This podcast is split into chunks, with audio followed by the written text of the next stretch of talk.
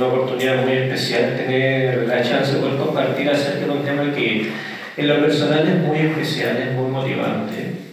Eh, quiero darle gracias a Dios por la oportunidad nuevamente de poder estar acá, compartir con personas que valoro mucho, con las cuales he tenido la chance de conversar algo.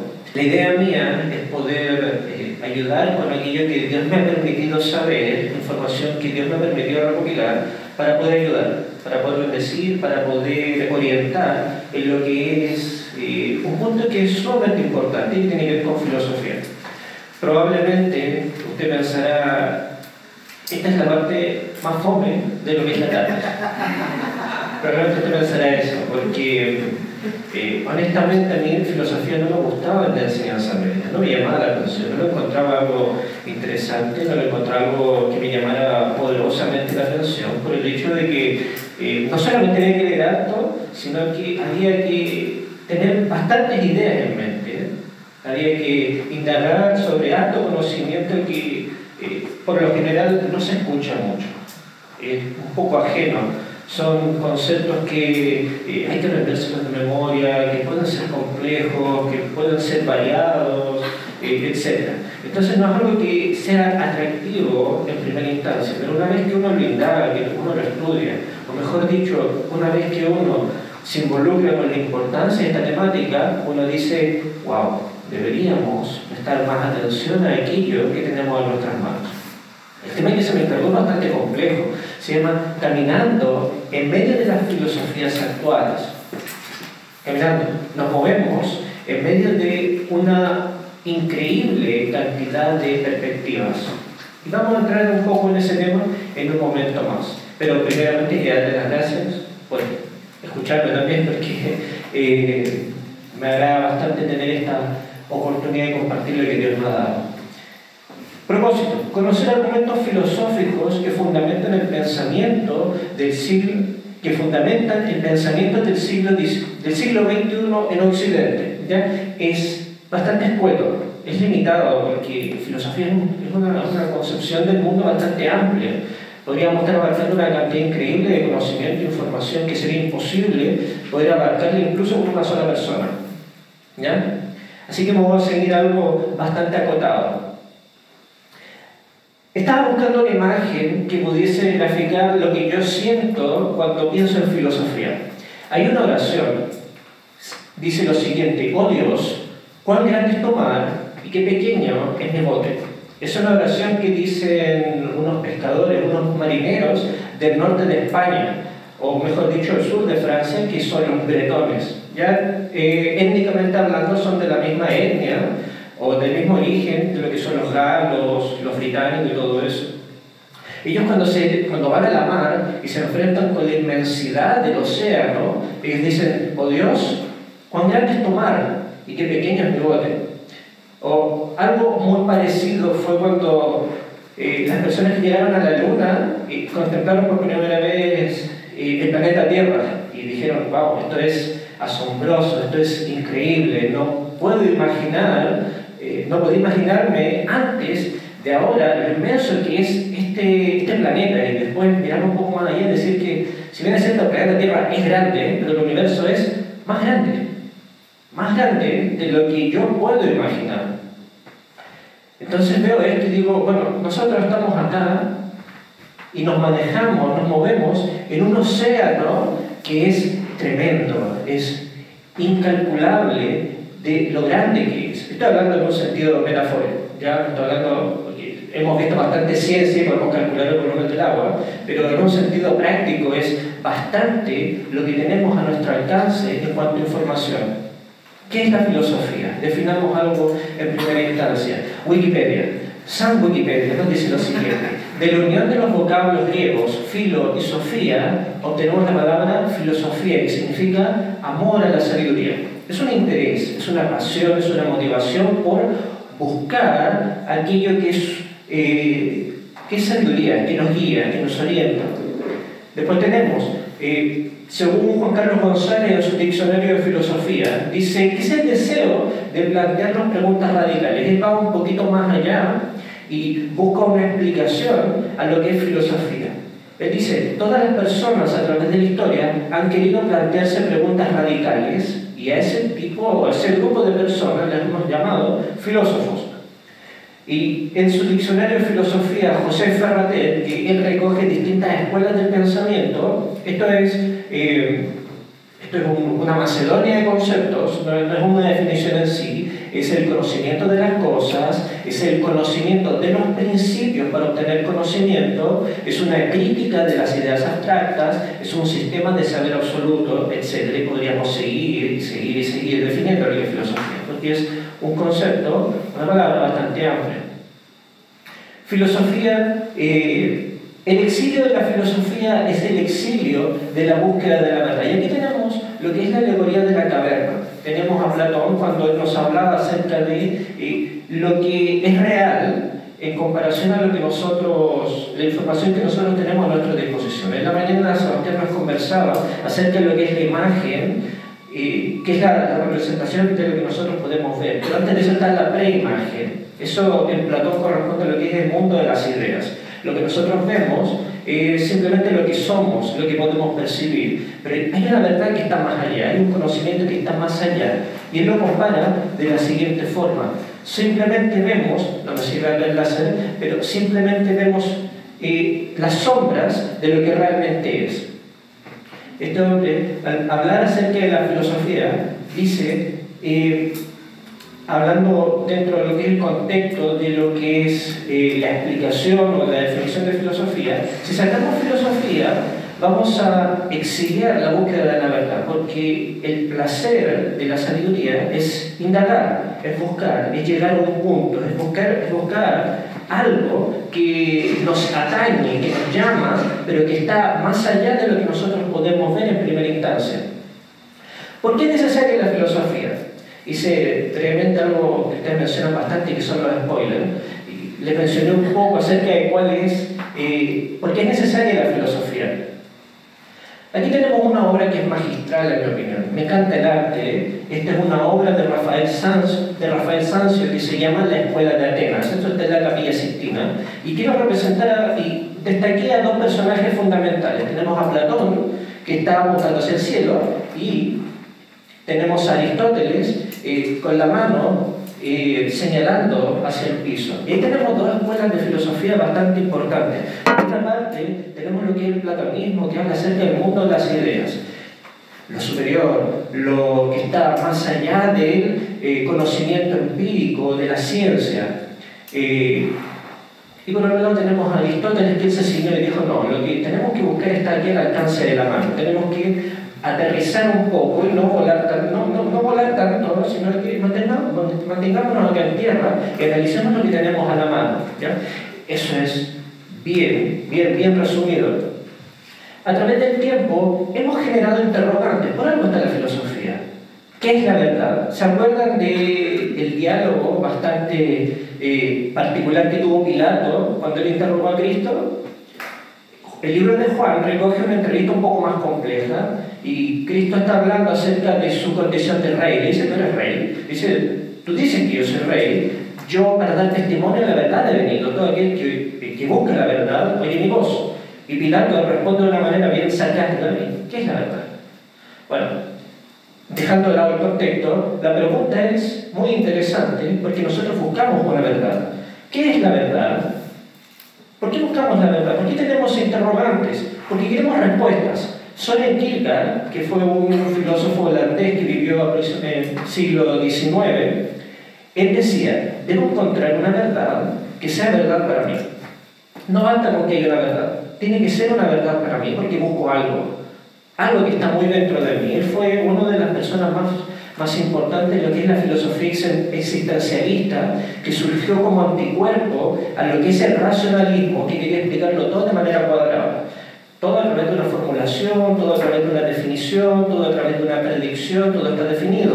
Soren Kierkegaard dijo, no, no, yo no estoy definido, yo tengo un futuro que puedo elegir, yo tengo emociones que son importantes. Él sufría bastante, era una persona que eh, no podría decir que gozaba, pero tenía bastantes problemas personales, por lo tanto en su filosofía se recoge mucho su tristeza, su nostalgia, su dolor por la vida. Y él dice, es imposible que las cosas tengan que ser así. porque yo me siento herido con esta filosofía tan dura, tan drástica, que era la filosofía de Friedrich Hegel, que fue un filósofo bastante importante del siglo XIX que marcó toda una pauta.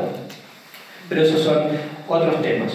Debo encontrar una verdad que sea verdad para mí. Buscamos, hemos generado interrogantes, queremos respuestas para la esencia de nuestra vida. Friedrich Nietzsche, en su libro eh, Filosofía Martillazos, dice, quien tiene un porqué para vivir sabrá enfrentar cualquier cómo. Si tú tienes un porqué para vivir, podrás enfrentar cualquier cómo. Y aquí tiene que ver con el sentido de propósito. ¿Cuál es tu propósito? ¿Cuál es tu objetivo en la vida? Busca un poco, indaga dentro de ti mismo para qué vives. ¿Cuál es tu deseo en esta vida? Bueno, si tú tienes un objetivo grande, por ejemplo, yo quiero vivir con mi familia, entonces con tu familia vas a hacer lo que sea. Te vas a levantar, te vas a, te vas a levantar muy temprano, te vas a levantar muy tarde, vas a hacer muchas horas extras en el trabajo, vas a sacrificar tu tiempo, tu salud, tu integridad física, lo que sea. ¿Por qué? Porque tu objetivo en la vida es tu familia. Ahora, hay otros objetivos y ahí usted se los puede estar planteando. Pero en esencia, buscamos respuestas. Ahora, una vez que la tenemos, no importa lo que tengamos que pasar, vamos a seguir adelante porque queremos avanzar con este proyecto de vida. Rabbi Zacarías dice lo siguiente, aunque no se lo admita abiertamente, quiero hacer un paréntesis, Rabbi Zacarías fue el, eh, fue el expositor del primer video que vimos en la clase inmediatamente anterior a esta. ¿Se acuerdan un, un señor de cabello canoso, bastante alto? Ya, él es Rabbi Zacarías.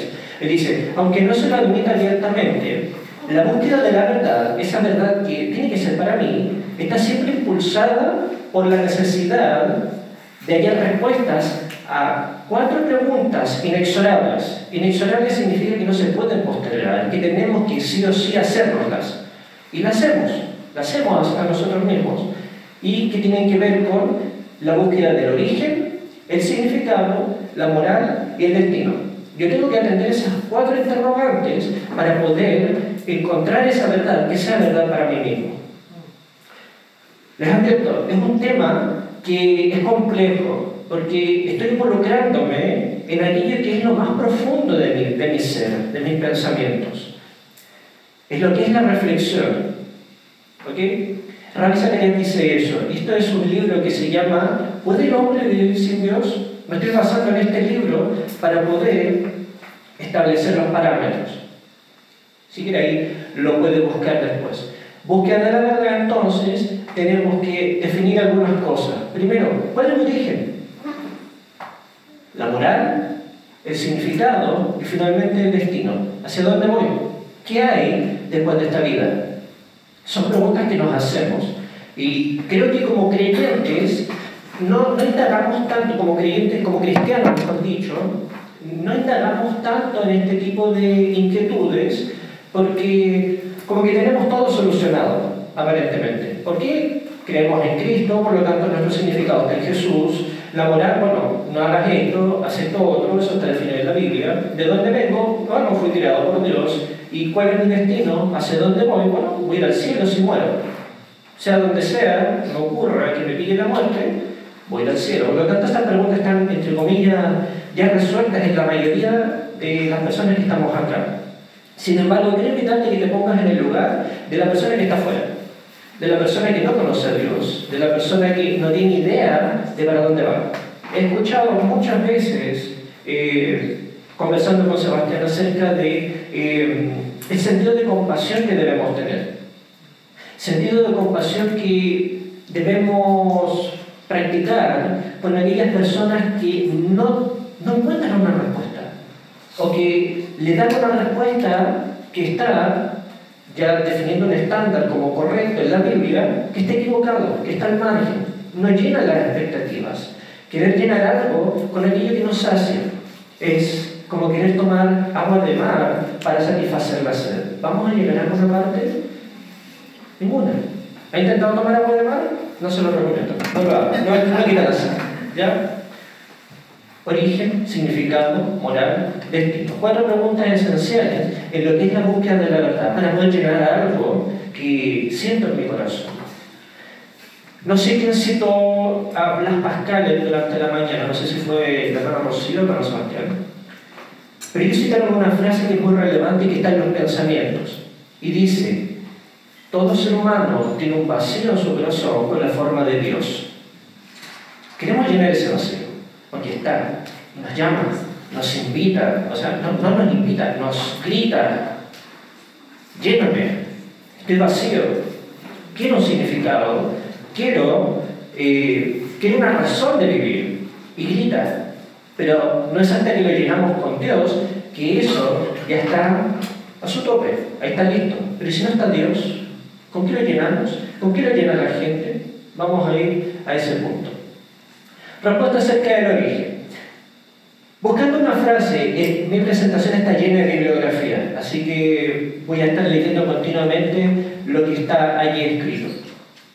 El libro de Salmos, el rey David, en el Salmo número 139, versículo 16, dice, mi embrión vieron tus ojos, y en tu libro estaban escritas todas aquellas cosas que fueron luego formadas, sin faltar una de ellas. Eso le dice David. Hablando acerca del origen, él dice, mi embrión vino tus ojos, y en tu libro estaban escritas todas aquellas cosas que fueron luego formadas, sin faltar una de ellas. Él apela a un diseño, él apela a una creación. Él dice, en tu libro que tú hiciste está todo escrito acerca de quién soy yo. En tu libro Señor, tú tenías todo preparado para definir qué quiero hacer yo. Todo, está todo definido. Yo voy a ser tal persona, voy a tener estas características, voy a tener esta personalidad, voy a tener esta emoción. Estaba todo escrito. Él dice, me asombro, porque cuando pienso en mi origen, cuando pienso de dónde salí, no puedo pensar en nadie más que Dios como quien me diseñó. Aquí tenemos lo que es la creación del hombre por Miguel Ángel. La obra es bastante más, es mucho más grande, pero quise destacar esto, el contacto. Porque Dios dice en la Biblia que no solamente nos formó, sino que también sopló. Y puso en nosotros aliento de vida y nos hizo seres vivientes a su imagen y semejanza. Eso llena las expectativas de un ser humano que busca su origen. Pero ¿qué dicen otras personas? Bueno, en primera instancia, y creó Dios al hombre a su imagen. Eso lo dice Moisés en el libro de Génesis. Pero Charles Darwin dice que el hombre aún lleva en su estructura corporal el sello indeleble de su origen humilde. Cuando habla de sello indeleble, habla de una señal que es permanente, que nunca se va a poder eliminar, que nunca se va a poder borrar. Ahora, cuando habla de origen humilde, ¿a qué se refiere? De eh, nuestro origen sencillo, como seres que están en proceso de evolución. Alguna vez fuimos algo tan básico como una, como una, como una, como una célula. Luego empezamos a crecer, las células empezaron a multiplicar y el cuerpo, el organismo se empezó a complejizar. Luego pasamos a peces, luego reptiles, luego salió pelo, salieron los roedores y bueno, de los roedores, cada uno empezó a buscar un mejor hábitat donde poder vivir, se enfrentó a situaciones que, en las cuales tuvo que adaptarse, empezó a evolucionar, empezó a crecer, desapareció la cola. Eh, bueno, ustedes saben, no quiero, no quiero ilustrar lo que es un ratón, no quiero ilustrar lo que es un, un roedor, mejor dicho, pero de allá venimos, de allá venimos, somos Darwin. Entonces, ojo con eso. Porque si nosotros asumimos la evolución como la causa de nuestro origen, muchas cosas empiezan a caer en su sitio, pero de una manera bien diferente. ¿ya? Ahora, tenemos dos, tenemos dos visiones que son fundamentales y la mayoría de nosotros las vemos como las más probables. Si no creemos en Dios, bueno, creemos en la evolución. Pero hay otro grupo que está adquiriendo bastante notoriedad en el último tiempo Hace miles de años, ojo, unos científicos venidos de otro planeta llegaron a la Tierra y crearon a los seres humanos. Esas, esas son las palabras con las que el movimiento Rael, que tiene una, busca una explicación en la ufología o en lo que son los ovnis, eh, buscan lo que es el origen de nosotros. Para este grupo, que no es menor, bastante importante, bastante grande, bien ramificado, Rael es solamente uno entre, los, entre la decena o entre los cientos de grupos que buscan explicación en otros, en, otra, en otros planetas, en otras galaxias, una inteligencia superior que nos creó y que nos puso aquí en la Tierra. ¿Es eso válido? No lo sé. Yo los, simplemente los leí y dije, eh, es una explicación bastante particular, es una explicación bastante extraña, no mueve mi fe, pero no importa lo que yo crea con respecto a ellos, sino qué dicen ellos. Y para ellos eso es válido. Quiero que nos pongamos en ese caso. Para ellos es válido pensar que vienen de afuera. Eso afecta bastante lo que es su comportamiento, sus condiciones de vida, su moralidad. Afecta bastante. Moral. Ahí tenemos a la inigualable Mafalda. Y ella dice, hay gente con tanta moral que la tiene todo. Con respecto a lo que es la moral, Juan Carlos González, quien escribió el diccionario de filosofía, dice, la conciencia moral se manifiesta en la pregunta, ¿qué debo hacer? Para responder, el hombre debe pensar sobre lo bueno y lo malo. Cuando hablamos de la moral nos enfrentamos a un tema bastante complejo, porque ¿quién tiene la razón? ¿Quién eres tú para imponerme tu criterio respecto a lo que es moral? Si yo pienso que esto está bien, no me importa lo que digan los demás. ¿Hay una moral absoluta? ¿Hay una moral objetiva? Estoy haciendo un diagnóstico de la realidad en la que nosotros vivimos. Es bastante complejo cuando nos encontramos con alguien que piensa diferente. Pero se imaginan cada persona llevar a la realidad lo que piensa realmente. Vieron al joven que le hizo la pregunta, el planteamiento a Zacarías, le dijo, ¿qué, qué, qué, ¿cuál es tu problema con una moral subjetiva? Y hay una cantidad muy grande de personas que tienen la misma percepción. Oye, pero la moral es subjetiva, yo defino lo que está bien, y bueno, si para ti eso está bien, bueno, conmigo no hay problema. Pero si llevamos esto y nos ponemos graves y lo llevamos al extremo, ¿a dónde vamos a llegar? Es importante que definamos lo que está bien y lo que está mal. Pero esto tiene una ramificación mucho más importante, que no la estoy abordando mucho en lo que es la presentación porque sería alargarnos demasiado.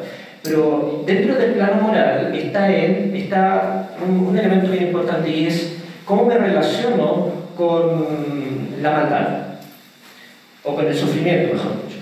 Porque el sufrimiento le damos un matiz de moralidad, un matiz de... Em, le damos una voz, le damos una identidad. Porque, ¿a, ¿a cuántos de ustedes les ha pasado algo malo? ¿A cuántos les ha pasado algo malo? Estoy, entrando en algo un terreno sumamente sencillo y práctico. ¿Cuál es la pregunta que viene después de que nos pasa algo malo? ¿Por qué a mí? ¿Por qué a mí? ¿Por qué me pasó esto? ¿Por qué? ¿Por qué? ¿Por qué? ¿Por qué? ¿Por qué? ¿Qué te has hecho esa pregunta? ¿Quién no ha pensado que el mundo es injusto? ¿Cómo es posible que me pasen estas cosas? Yo no tengo hijos, pero he escuchado por ahí varias veces que cuando no, ¿y por qué?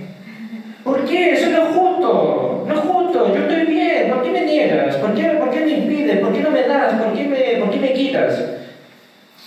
Cuando sufrimos, le entregamos una connotación de moralidad a nuestro sufrimiento. ¿Por qué a mí? Nos duele, nos afecta. ¿Cómo nos relacionamos con el dolor? Eso es algo importante, pero no nos debe abarcando necesariamente en esto, sino que el propósito de este, de este punto de la presentación es que veamos quién establece lo que está bien y lo que está mal en mi vida.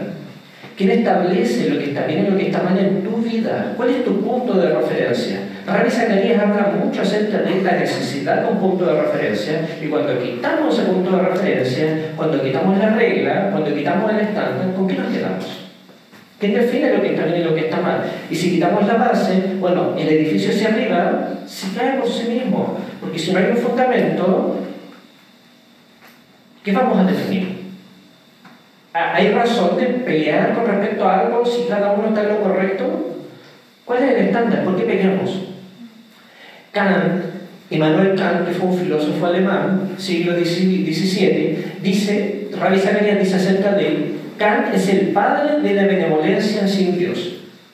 Por mucho tiempo, por mucho tiempo se pensó que la moralidad venía directamente de Dios, que Dios definía lo que estaba bien y lo que estaba mal. Pero A medida que pasó el tiempo, los seres humanos, eh, guiados un poco por lo que es este racionalismo que surgió en Europa con bastante fuerza, se empezaron de poquitito a distanciar de la idea de Dios. Con Descartes tenemos lo que se llama el Dios de los filósofos. El Dios de los filósofos dice básicamente lo siguiente, Dios fue importante para que el mundo empezara a andar, para que el mundo fuera creado, pero ya Dios, ya existe mucho. Eh, nos conformamos, muchas gracias por hacernos vivir, por hacer andar este mundo, ahora queremos hacer las cosas a nuestra pinta, a nuestro modo. Y ahí tenemos, por ejemplo, lo que es el deísmo. Y el deísmo es una religión que fue bastante fuerte en Estados Unidos durante lo que fue la constitución de Estados Unidos. Benjamin Franklin, Thomas Jefferson, personajes muy, muy importantes de la cultura estadounidense, los padres fundadores, ellos eran deístas. Para ellos Dios era importante como el que echaba a andar la máquina, pero luego Dios se iba, Dios ya no era importante.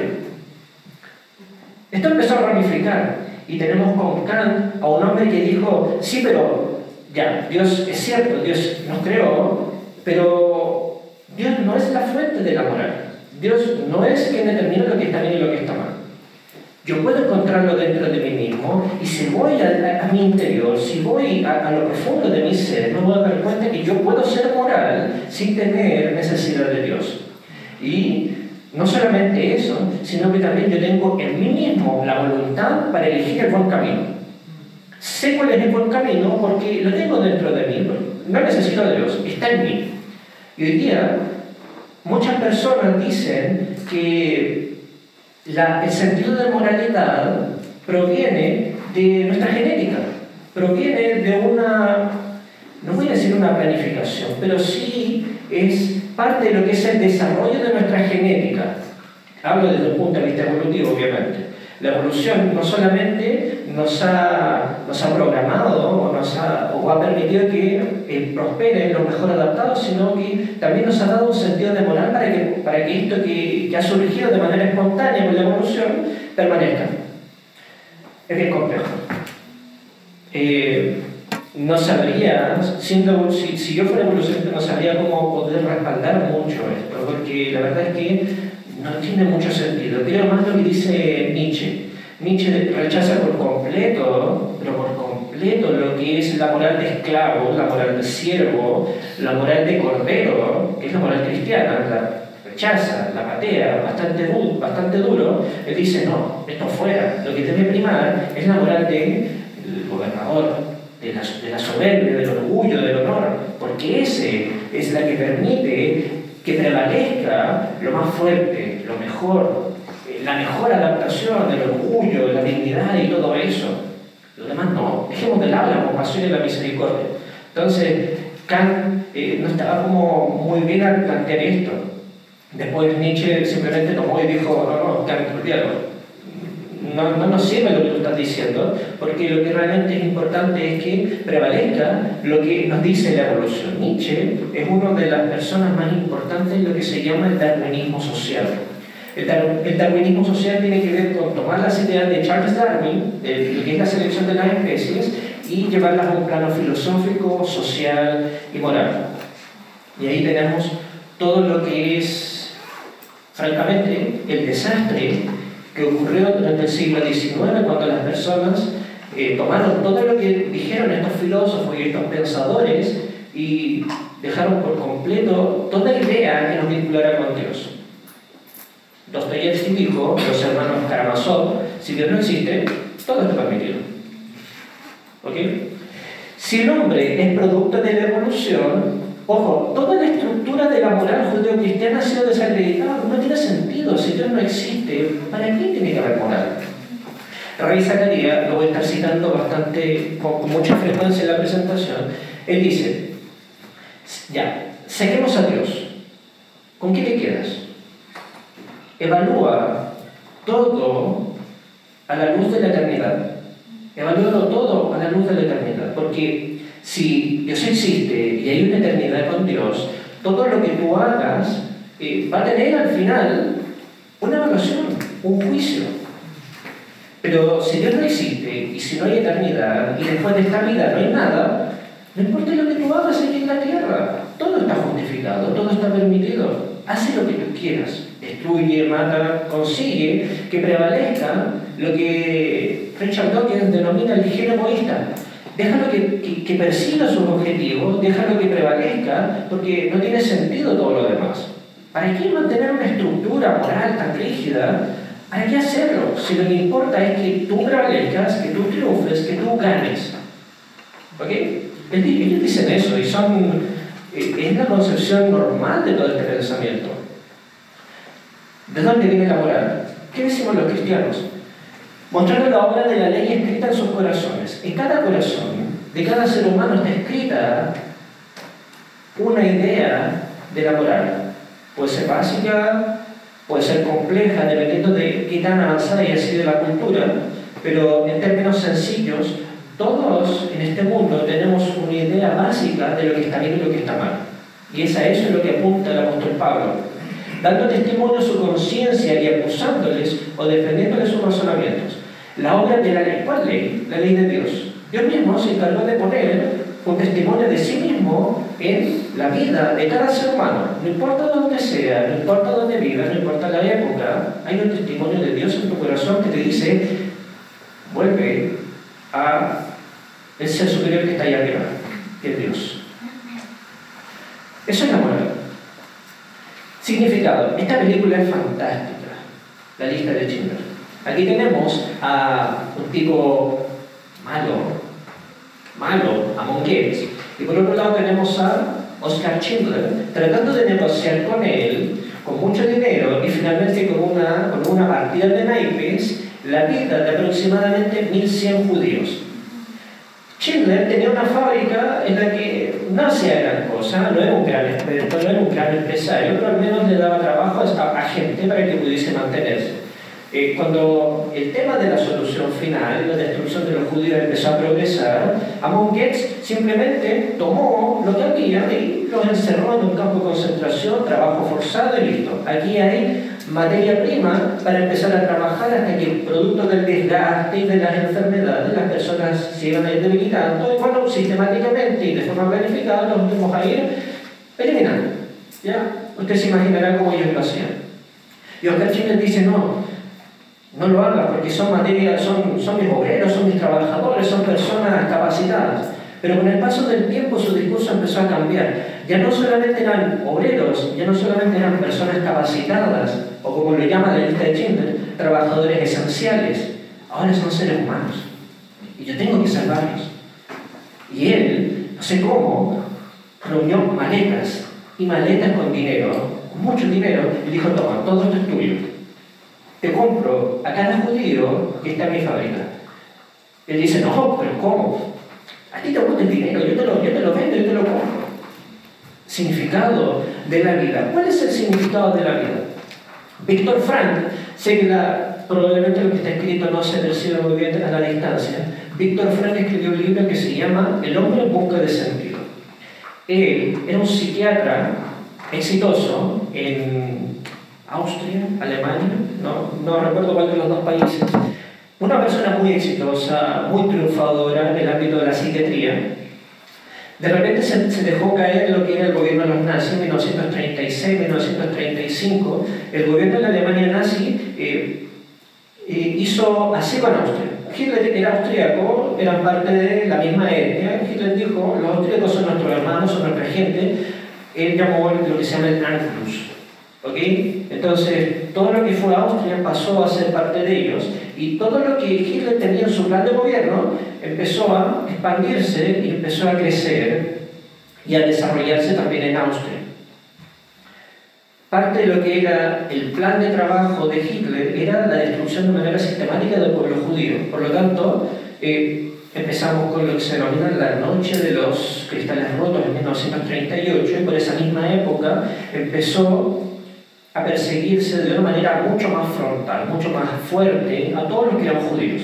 Ya antes de eso teníamos otros eventos, los judíos ya no podían participar en la, vida, en la vida política, los judíos no podían manejar mucho dinero, los judíos ya no podían tener grandes negocios, empezaron de poquitito a perder connotación social hasta que llegó un punto en el que ya estaban tan recluidos, ahora los podemos manejar sin causar daño. ¿Okay? Esa fue su estratagema. Dice la historia, este hombre cuenta en su autobiografía, que él estaba caminando por los alrededores de una sinagoga, una sinagoga que le hicieron pedazos los nazis, la incendiaron, y encontró una piedra en el piso que tenía unas letras que él no entendía. Entonces va, lo recoge y él reflexionaba dentro de sí mismo, me quiero ir, quiero irme a Estados Unidos, quiero irme de acá, no quiero estar, yo, no quiero estar acá porque voy a morir, porque soy judío. Me van a involucrar en un campo de concentración, voy a desaparecer y no quiero, no quiero. Mi vida tiene otro objetivo.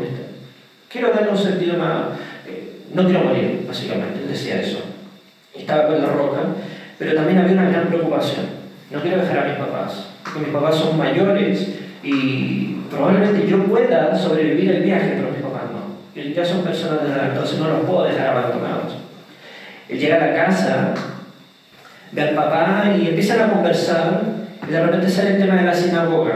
Y le dice, papá, mira, encontré esto cuando estaba caminando eh, por fuera de la sinagoga. ¿Me puedes decir qué dice?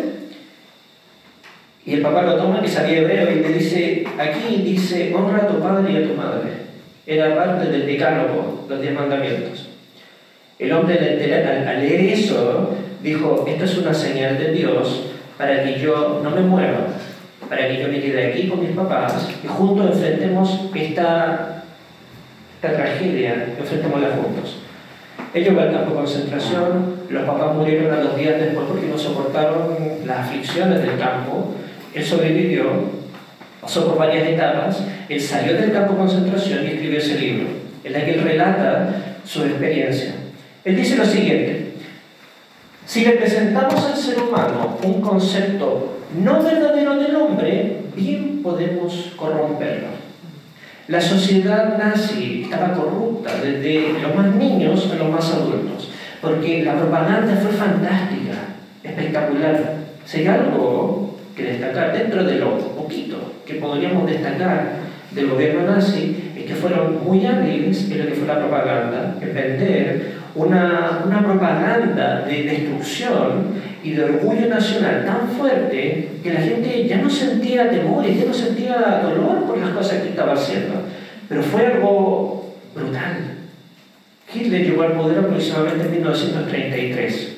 Ahí eh, él vinculó lo que es la Cancillería con la presidencia, eh, se hizo el poder del Congreso, fue la máxima autoridad de todo el país, él empezó de a poquitito a implementar sus políticas de restricción de comunicación y todo eso, empezó a crecer y, empezó directamente a influenciar a todos los niños, a todos los jóvenes.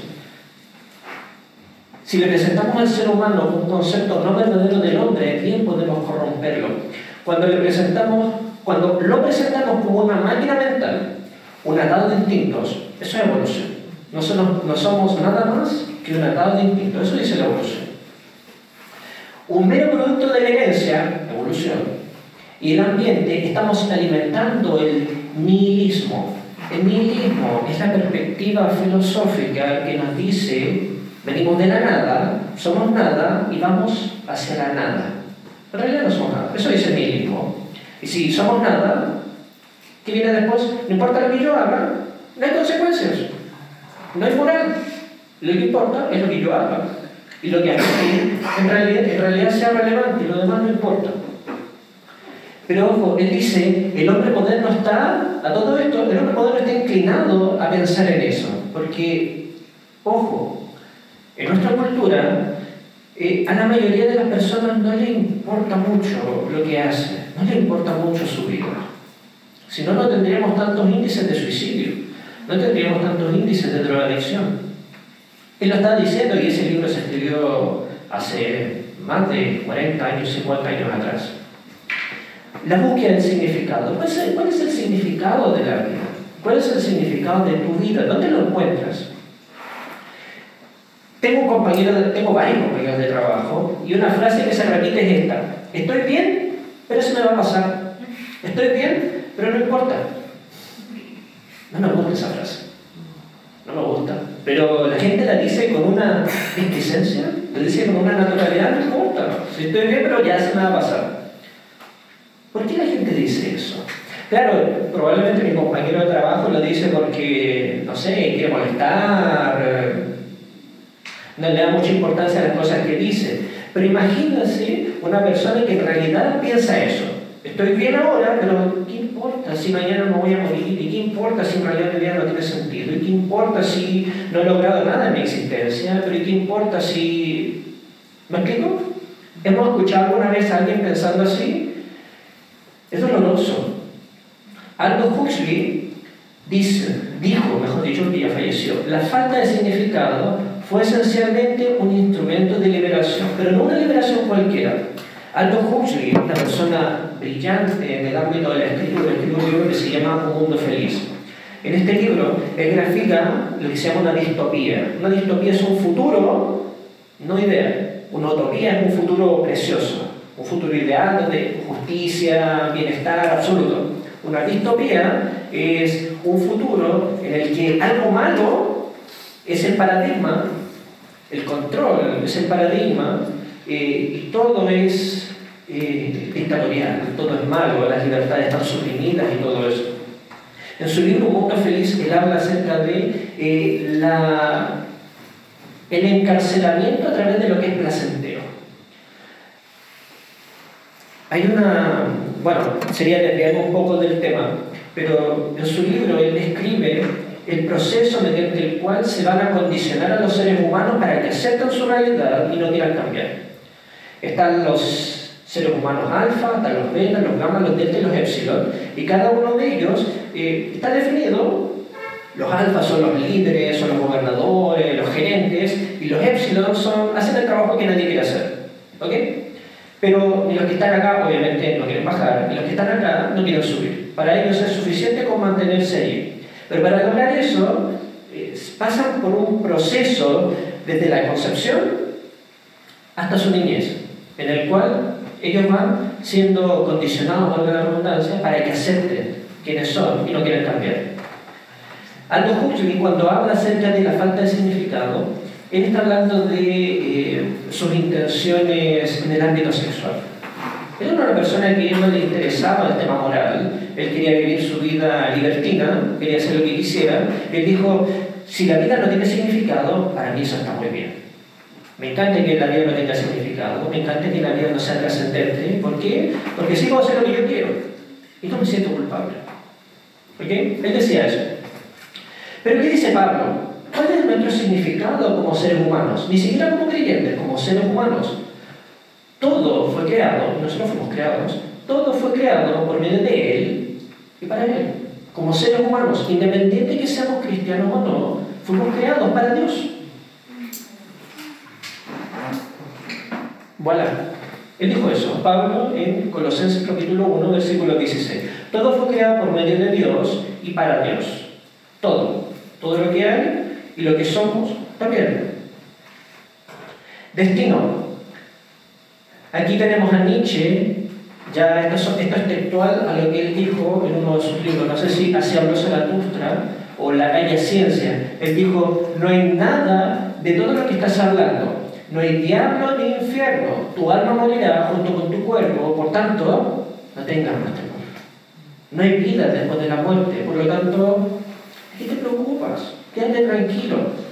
Él se lo dijo a un hombre que acababa de caer un trapecista que acaba de caer al piso con una herida mortal, el padre toma la mano y le dice, te doy un mensaje de esperanza, Dios no existe, no hay infierno, no hay cielo, no hay cielo que ganar, no hay infierno que temer, por lo tanto quédate tranquilo, cierra los ojos, yo te voy a sepultar.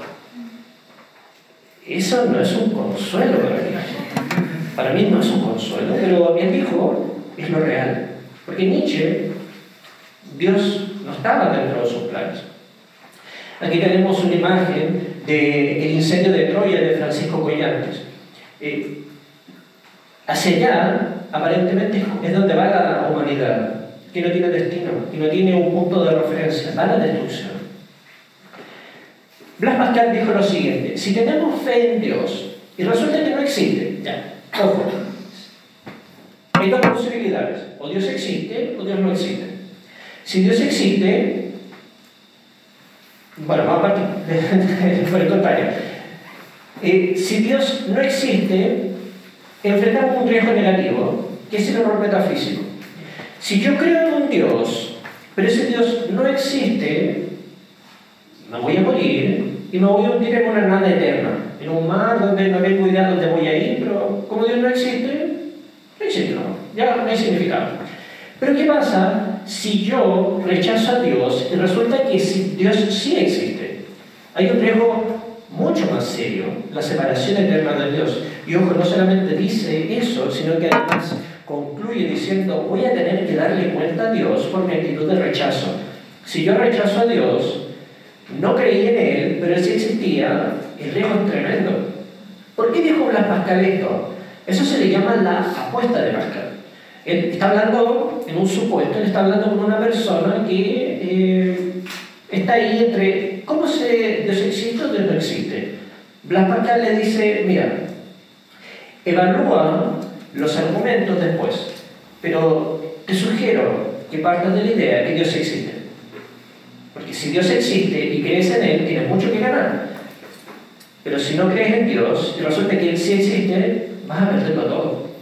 No pierdes si crees en un Dios que no existe, pero pierdes mucho si no crees en un Dios que sí existe. Suena como otra lengua, pero yo sé que lo podemos, lo, te lo voy a indagar un poco mejor. Epicuro de Samos, de la, una de las escuelas de filosofía que vino después de Platón y Aristóteles, la escuela de los epicúreos que le daba mucha trascendencia a lo que era la búsqueda del placer, él dice, el alma es de unos átomos especiales, pero también desaparece con el cuerpo. Al morir se termina el sentir. Así pues, nada hay que temer, porque eso de átomos. de ahí surge, de ahí surge lo que es el materialismo. El materialismo dice lo siguiente, y básico, somos solamente materia, no hay espíritu, no hay mente. Simplemente somos átomos que, bueno, aquí lo llama átomos especiales, que curiosamente están formando un ser humano con su razonamiento y con todas sus capacidades, pero al morir desaparece, se acabó. No hay nada que temer, porque no hay nada más allá. Somos solamente materia. Jesús, ¿qué dijo respecto de nuestro destino? Voy pues a preparar lugar para vosotros. Y completo la idea, para que donde yo estoy, o donde yo esté, vosotros también estéis. Él habla acerca del cielo. Es muy diferente a las perspectivas que tenía Epicuro de Samos. Christopher Hitchens, en su libro Dios no es bueno, él llama, no sé si al, al, maestro de Epicuro o uno de sus discípulos, lo llama un grande. ¿Por qué? Porque viviendo 200 años antes de Cristo llegaron a una conclusión lógica que es Dios no existe. Por lo tanto, para él es fantástico. Fantástico que ellos hayan llegado a esa conclusión. ¿Cómo nosotros después nos hundimos en el cristianismo? Esas son palabras de Christopher Hitchens, una persona, fue una persona bastante provocativa en sus conversaciones. ¿Dónde encontrar la verdad? Después de todo esto, después de navegar, como dice la película Pirata del Caribe 4, navegando por aguas tenebrosas, creo que se llama así, después de navegar por esta, esta tormenta de conceptos, de información que la verdad yo me asombro, que es bastante, es bastante la información. ¿Dónde encontramos la verdad? En la búsqueda de la verdad. ¿Dónde está tu origen? ¿Dónde encuentras respuesta para tu origen? ¿Dónde encuentras respuesta para tu significado en la vida? ¿Dónde encuentras un estándar de lo que es moral que permita definir lo que está bien y lo que está mal en tu vida para que puedas tomar decisiones con sabiduría? Y finalmente, ¿dónde encuentras información respecto de tu destino? ¿Dónde está eso? ¿De dónde lo sacas? ¿Cuál es tu fuente de información? Han pasado aproximadamente 3.000 años de pensamiento universal. 3.000 años en los cuales se ha desarrollado una cantidad increíble de teorías respecto de aquello que buscamos y que está dentro de nosotros mismos. Yo solamente me ceñí a lo que ocurrió en este pequeño continente tan influyente para nosotros. Partimos de Grecia, luego tuvimos Francia, Alemania, Inglaterra, Estados Unidos y todo eso. Pero en la India hay una cultura bastante compleja, en China también, en Japón, en Medio Oriente con los musulmanes, en América con los pueblos precolombinos. Cada uno tiene una idea de estas cuatro preguntas. Y bueno, no estoy, no estoy excluyendo, pero también podríamos hablar acerca de las tribus que estaban en África, los pueblos que estaban al norte de Rusia, el sudeste asiático, y por qué no, Polinesia y Australia. Cada uno tiene una idea, cada uno busca una verdad, cada uno busca, ¿qué cosa? Su origen. Cada uno tiene una cosmovisión. Cosmovisión es la respuesta a las preguntas más importantes de la vida. Esa es una cosmovisión. ¿Cuál es tu cosmovisión? ¿Cuál era la cosmovisión de ellos? Buscaban respuestas su origen, la moral, su significado en la tierra, en la vida y finalmente su destino. Agustín Tipona, y con esto termino, dijo lo siguiente, tú, acerca de Dios, tú nos has hecho para ti, y nuestro corazón no encuentra reposo hasta que lo hayamos sentido. ¿Será que Dios, de manera premeditada, puso en nosotros esta hambre para que, de alguna manera, algo nos hiciera acercarnos a Él? Algo nos hiciera anhelar a Dios. C.S. Lewis decía, si encuentro en mí, dentro de mi ser, si encuentro deseos que nadie en la tierra puede satisfacer, que nadie en la tierra puede llenar, lo más probable es que haya sido creado para otro mundo o para otro significado, para probablemente mi vida tiene una trascendencia que está más allá de esto meramente físico. Pongamos ojo a eso. La reflexión de Agustín es muy importante. ¿Por qué no pensar probablemente que todo esto que hemos estado hablando es la forma básica en la que Dios está poniendo una voz de alerta en el corazón de cada ser humano? Muchas gracias.